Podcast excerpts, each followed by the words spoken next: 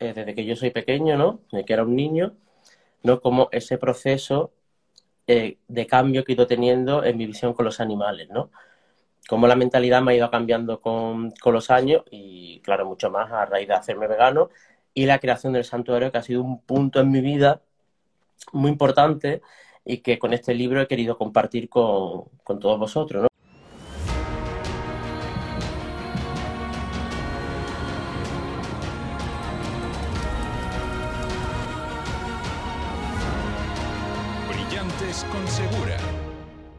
Estamos en el eh, programa número 31 de Brillantes con Segura, en el que traemos a personas sobresalientes en sus sectores y hoy como invitado tenemos a Ismael. Ismael es eh, cofundador de la Fundación Santuario Gaia, uno de los eh, centros de rescate de animales, de hecho el que tiene más seguidores del mundo, pero también eh, con una labor que ahora eh, explicaremos a lo largo de, los próximos 25 o 30 minutos. Y nada, para nosotros eh, un placer tenerte y bienvenido. Muchas gracias por esta oportunidad también.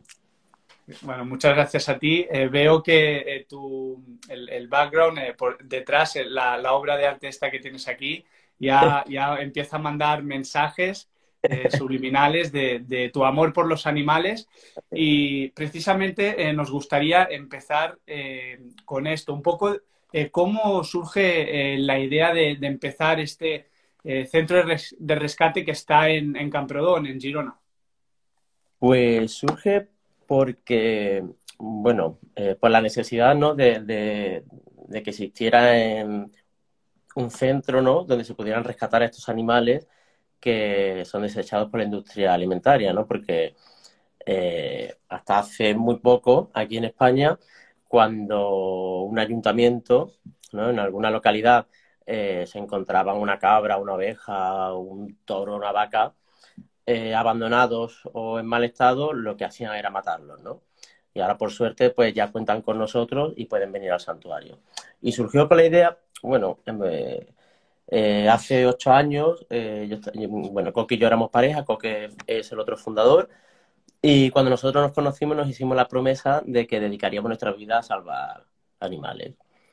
Y bueno, un día nos enteramos de un caso de una cerda y fuimos a rescatarla y a la semana de rescatarla tuvo a seis bebés. Y a raíz de ahí, pues fue cuando empezó ya a surgir todo, todo el proyecto. Y, obviamente eh, tener un centro de rescate de este tipo, pues también va ligado a un estilo de vida, una forma de, entender eh, también la vida animal eh, que surge del veganismo.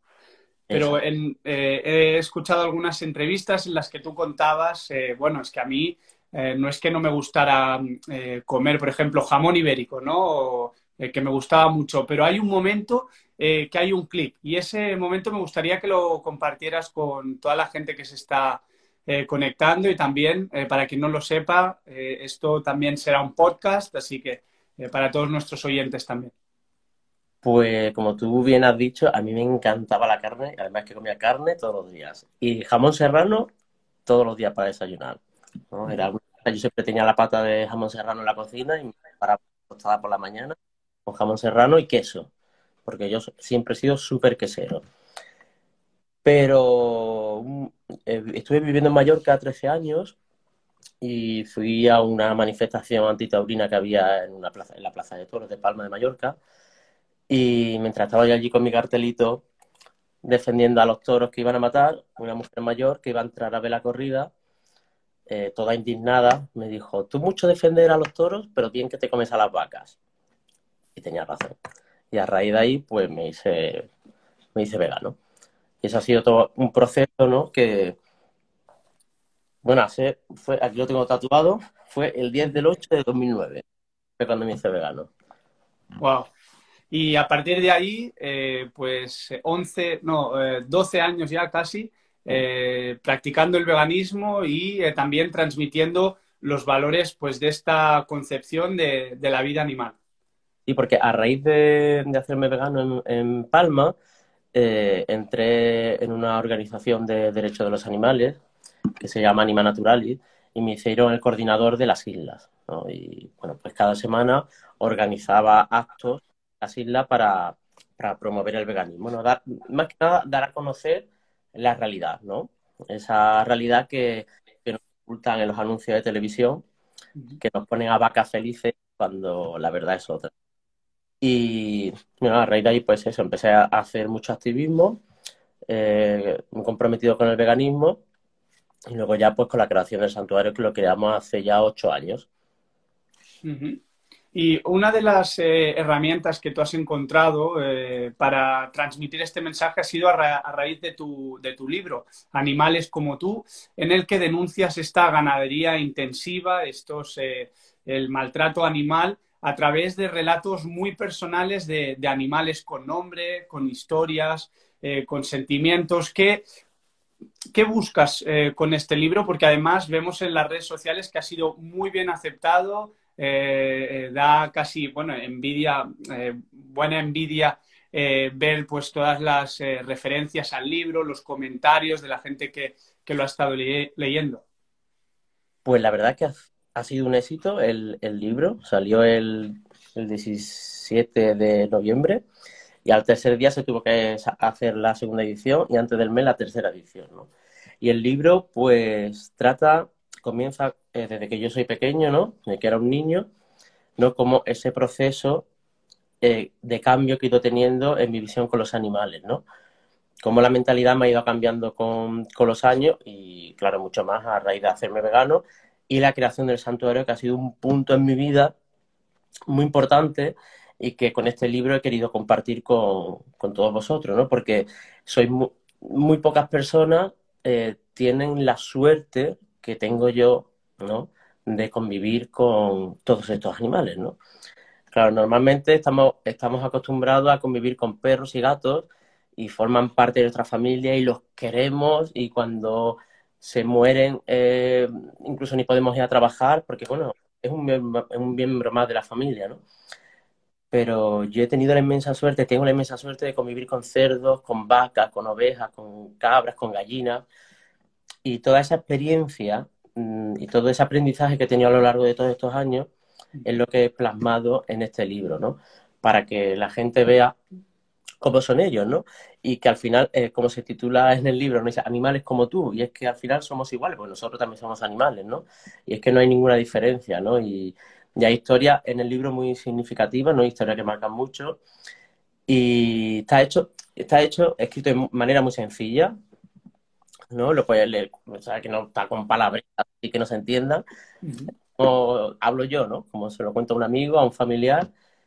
Y son historias que, que, llegan al corazón, ¿no? Porque son historias de superación, ¿no? De animales que, que han sido rescatados con una historia muy dura y que cuando han llegado al santuario, pues han sido capaces de olvidar y perdonarnos a los humanos como especie, ¿no? Todo ese daño que le hemos hecho, ¿no? Eso, la verdad que son historias que llegan al corazón y que, quien se el libro mm, es que le, cambia la vida, ¿no? Y pues yo creo que es el éxito que está teniendo.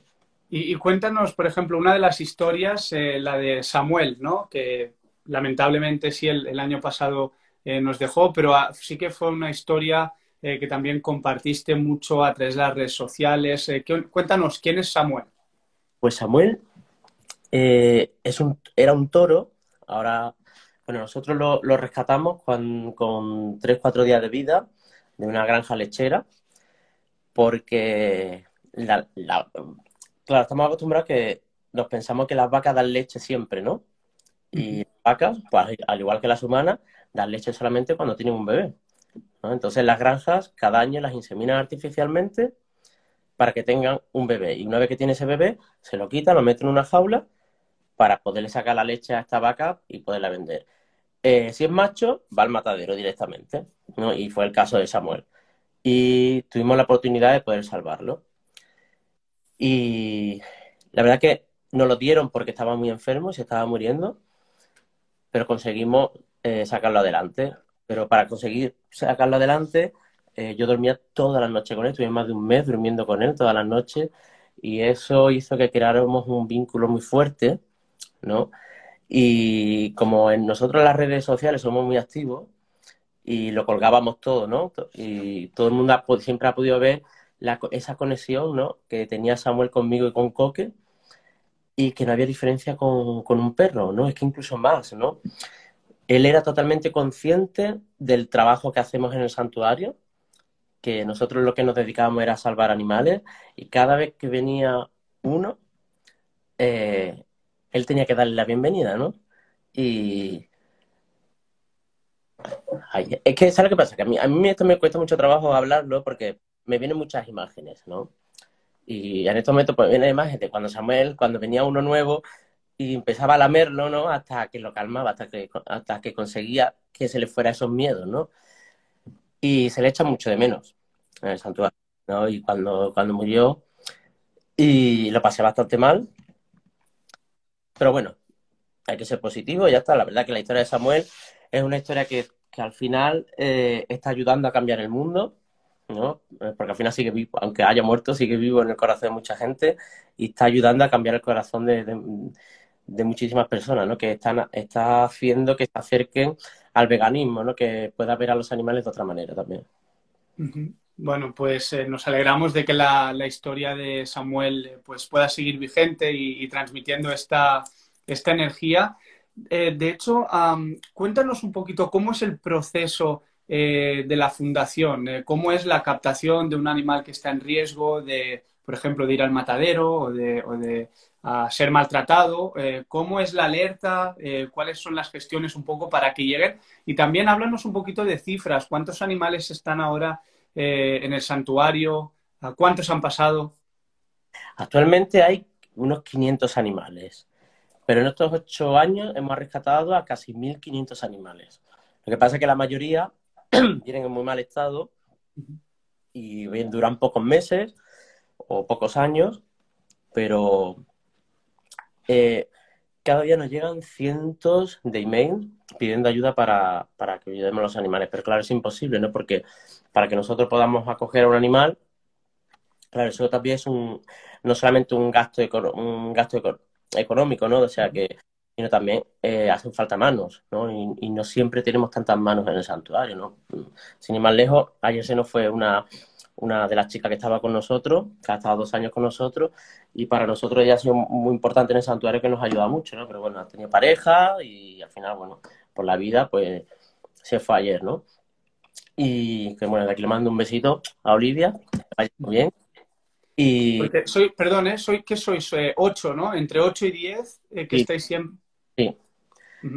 Y, claro, al final, suele pasar esto, que, la vida del santuario es muy dura y normalmente no suelen durar más de, más de dos años, ¿no?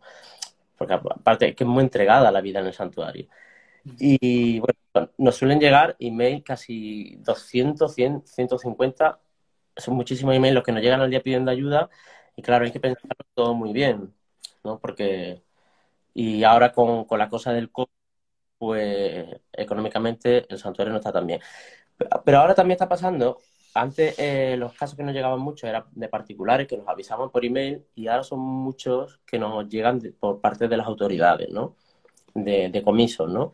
Porque está generando una conciencia con los animales y ahora las autoridades son los que contactan con nosotros para cuando hacen un decomiso que nos podamos quedar con estos animales en vez de matarlos. O sea, que haya habido un cambio eh, que está viendo, se está viendo ya un cambio ya a nivel político, ¿no? y, ahora hablabas del impacto de la pandemia, un poquito en las, bueno, en las arcas, en el presupuesto de, la fundación. Eh, ¿Cómo se financia y, cómo pueden ayudar pues, todos los oyentes, todos los eh, espectadores? ¿Cuál es el mecanismo para, para echar una mano a nivel económico?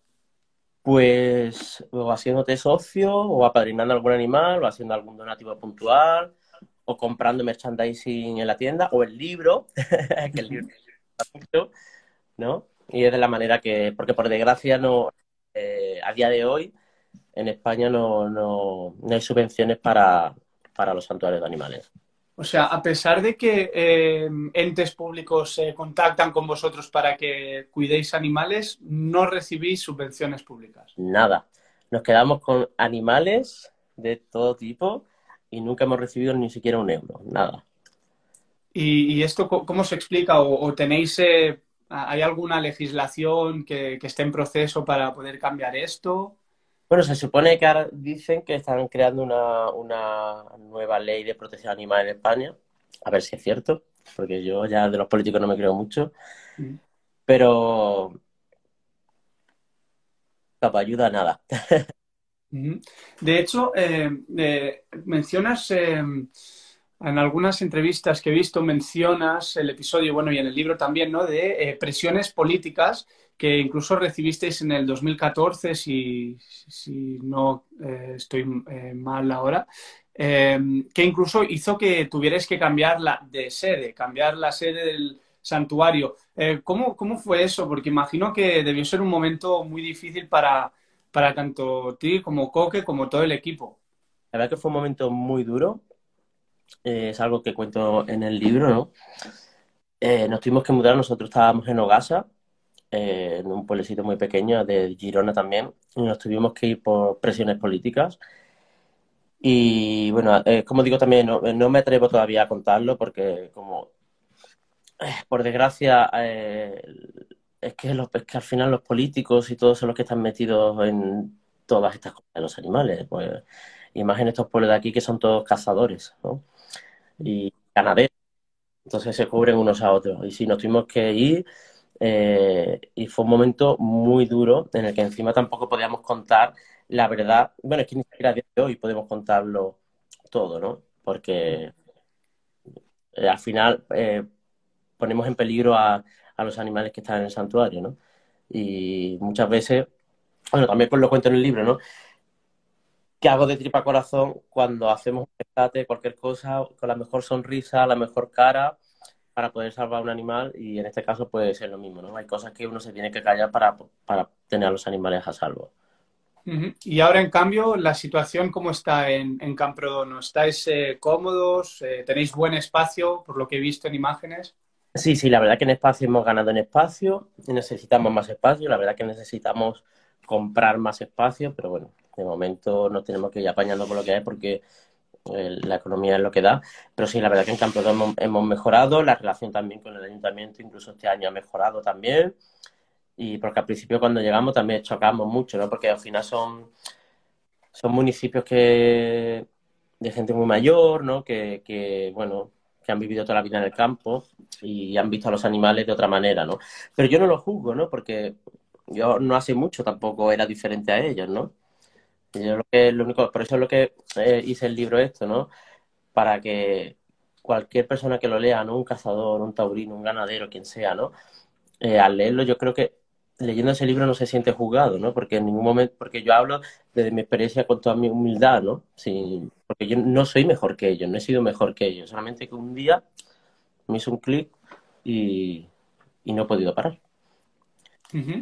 Y hay una reflexión muy interesante que hiciste en una entrevista con la agencia EFE en noviembre, que de hecho yo soy eh, corresponsal internacional de, la agencia EFE, y, creo que también fue un poco, un poquito trampolín a nivel de medios de comunicación eh, para dar a conocer tu historia.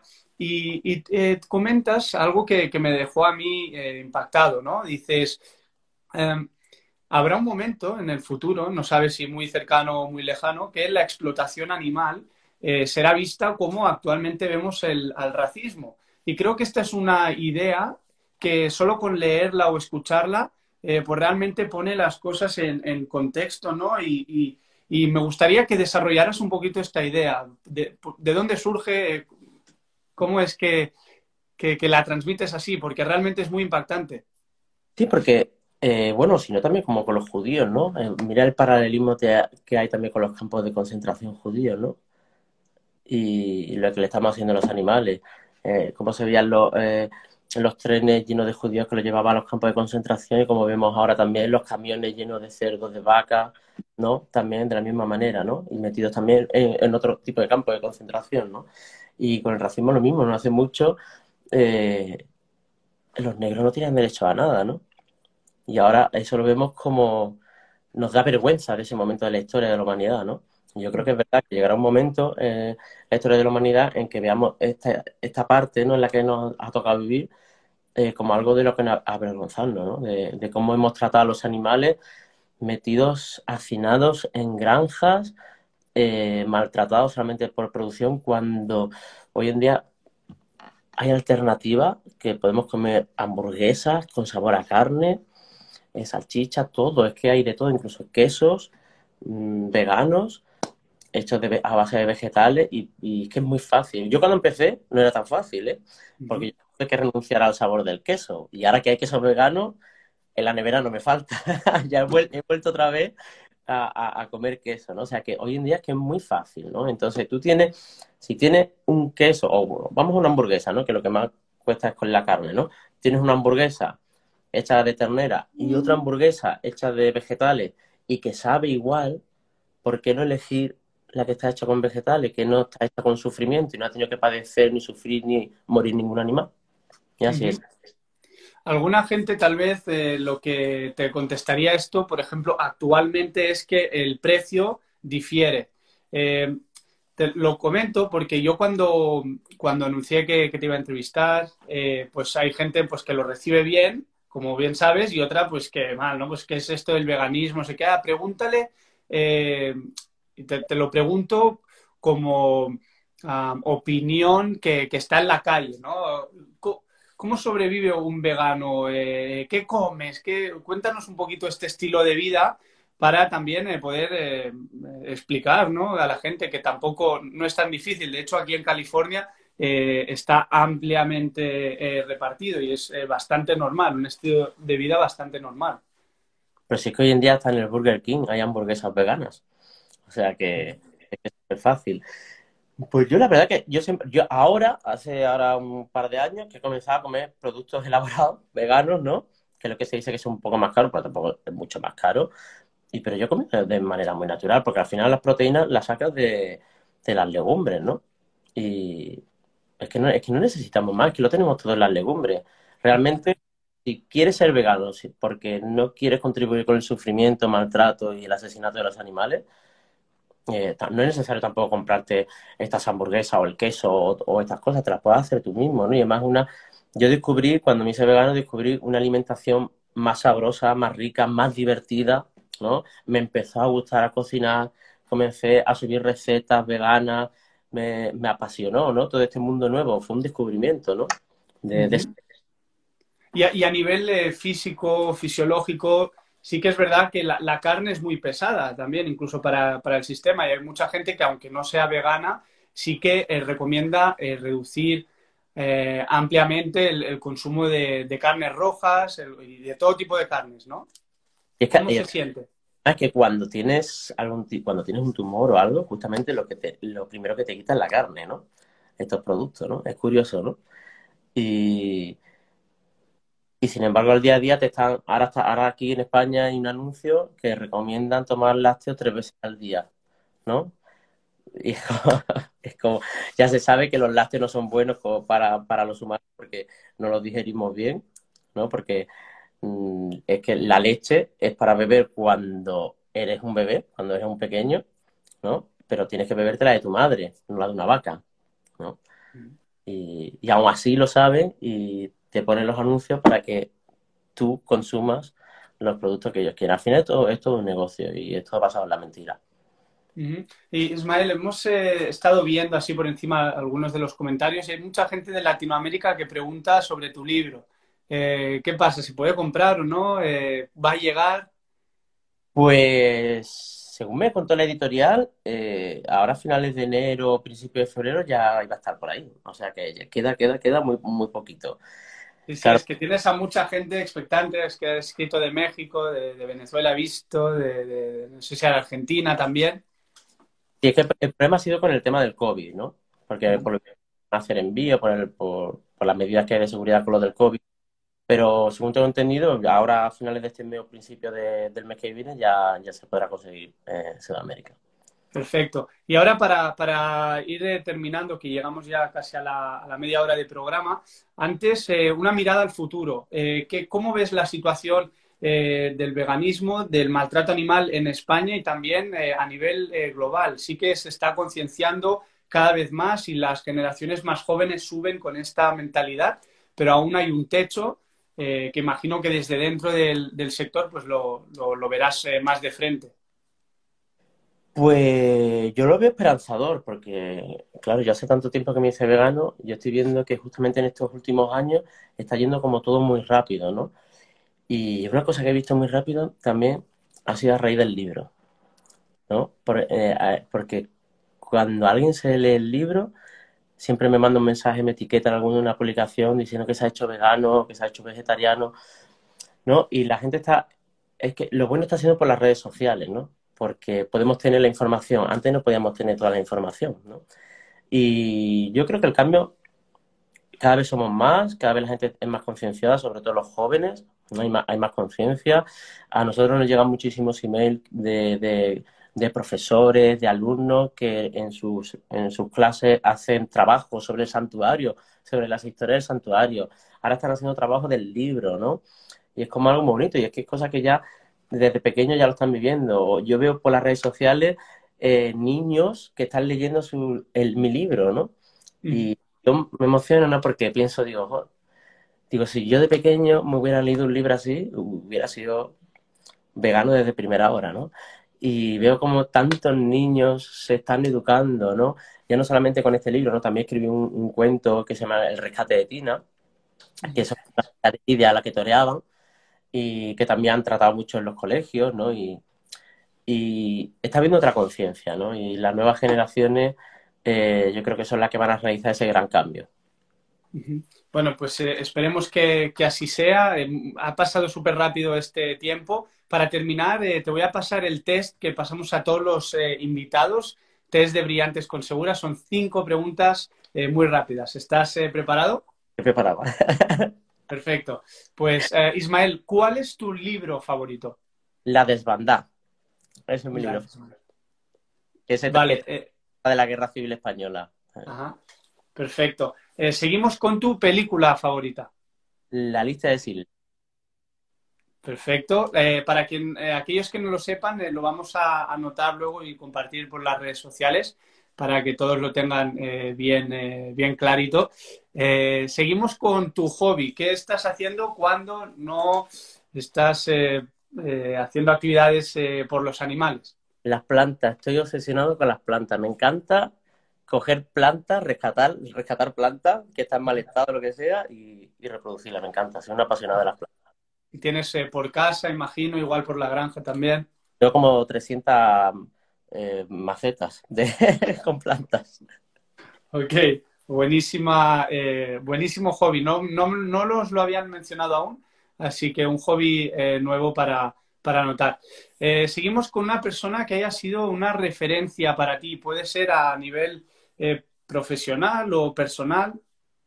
Pues es curioso porque yo no soy creyente ni nada, pero para mí siempre ha sido un referente Jesucristo, porque el mensaje que, Mira que yo no soy creyente, ¿eh? pero como un mensaje siempre eh, ha tratado del amor, ¿no? Y a mí eso de lo que decía del amor al enemigo es una cosa, aunque parezca yo cada mañana cuando me despierto es como un propósito que tengo, ¿no? Wow, muy interesante porque sí Jesucristo nos lo había mencionado como referente en varias ocasiones, pero gente eh, muy creyente, ¿no? Y, que, siempre transmite eso por las redes, pero verlo desde la perspectiva atea.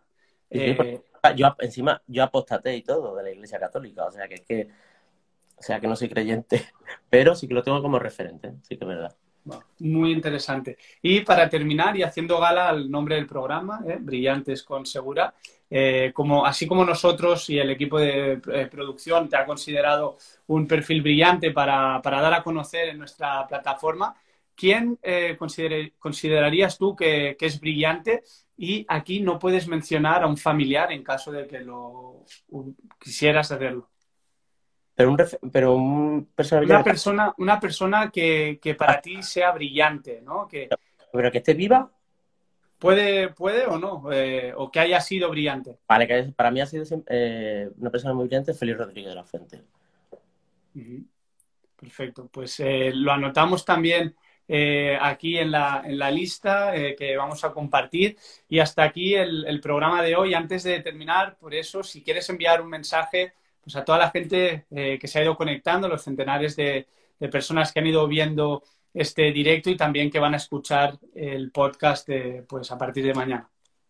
Pues que escuchéis a vuestro corazón, que al final eh, este hay que escucharlo más que a esta de aquí.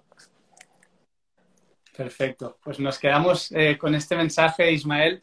Eh, de nuevo, muchísimas gracias. Un saludo para, todas las personas que han estado eh, siguiéndonos desde diferentes partes. Hay un amigo que me pide repetidamente que, lo salude. Un saludo para Beto, que está en, Estados Unidos. Y nada, un abrazo para todos. muchas gracias.